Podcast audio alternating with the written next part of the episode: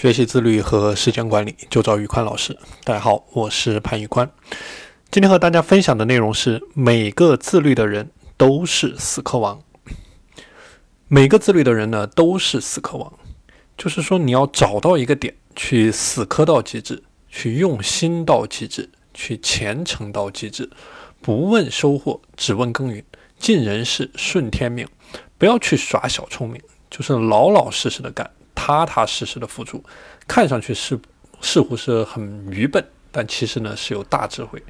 而一天到晚废话不停的人，其实都是在自欺欺人。我们说不自律的人呢，通常他都会失去了对时间的紧迫感，因为你没有紧迫感，所以说你做事情拖拖拉拉，永远出不了结果，永远是在自欺欺人。我们讲时间管理的过程当中呢，有一个定律叫做帕金森定律，就是说给到你一个固定的工作任务和固定的时间，你就有可能会产生无限的拖延，直到你所有的可以利用的时间都被这一项工作占满为止。那比如说今天你的领导让你在今天之内去完成三道数学题，你有可能会拖到今天下班才会去做。所以说呢，时间越充裕。压力越小，效率越低，产量越低，整个人就越没有用。那么我们说要解决这个问题啊，就一定要去增加你对时间的紧迫感。这里我给大家分享十一个具体的解决的方法。第一个呢，叫做去寻找你的时间颗粒度，比如说你以十五分钟、你以三十分钟为一个单位去管理你的时间。第二个方面叫做去在你的每个时间颗粒度解决一个问题，或者说你在多个时间颗粒度去解决一个问题。第三个方面叫做时时刻刻有目标，就是你做任何事情都有目标，都要达到一个结果，要拿到一个结果，因为有了目标，你才能够想起时间。第四个方面呢，叫做你的目标必须是明确的，可以衡量的，就说你完成了还是没有完成这个目标，它一定是一目了然的，它一定是没有任何模糊空间，不可能去自欺欺人的。那么第五个方面呢，叫做人为的创造出大块的整段的高专注度的时间，然后把这个时间专门拿来攻克高价值的困难问题。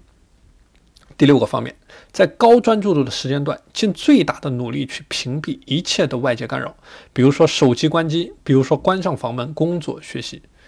那么第七个方面就是说，找到你一天当中的黄金时间段。比如说你在早起之后的两到三个小时，我们说在黄金时间段去解决你的高难度的问题。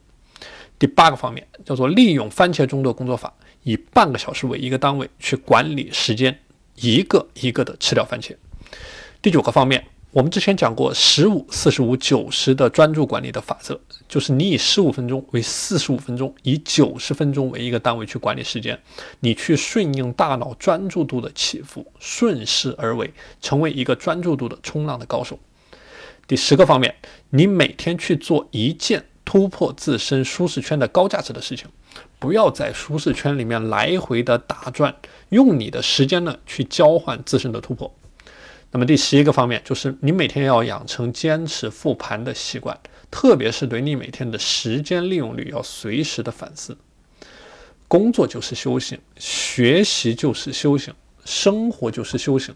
修行的是你每天管理时间的效率和能力，修行的是你的自我控制的能力，修行的是你的自律的能力。我们讲牛人都是极度自律、极度努力的。人要自律，才能成为人上人。疫情天下无难事。人要是懒惰，要是放纵你自己的欲望，你就只能悲惨地活在金字塔的最底层。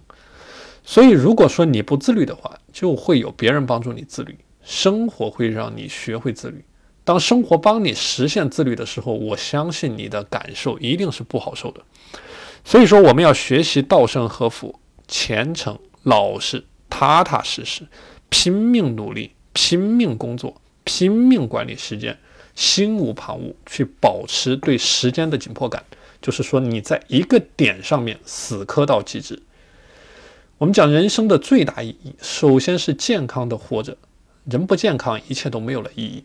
那么其次呢，就是努力的工作，努力的管理时间，把所有的时间都投入到工作上面，投入到能够产出价值的事情上面，那管理时间要像大豆榨油一样，去榨干时间的价值，去创造出价值，最终呢实现你自身的价值。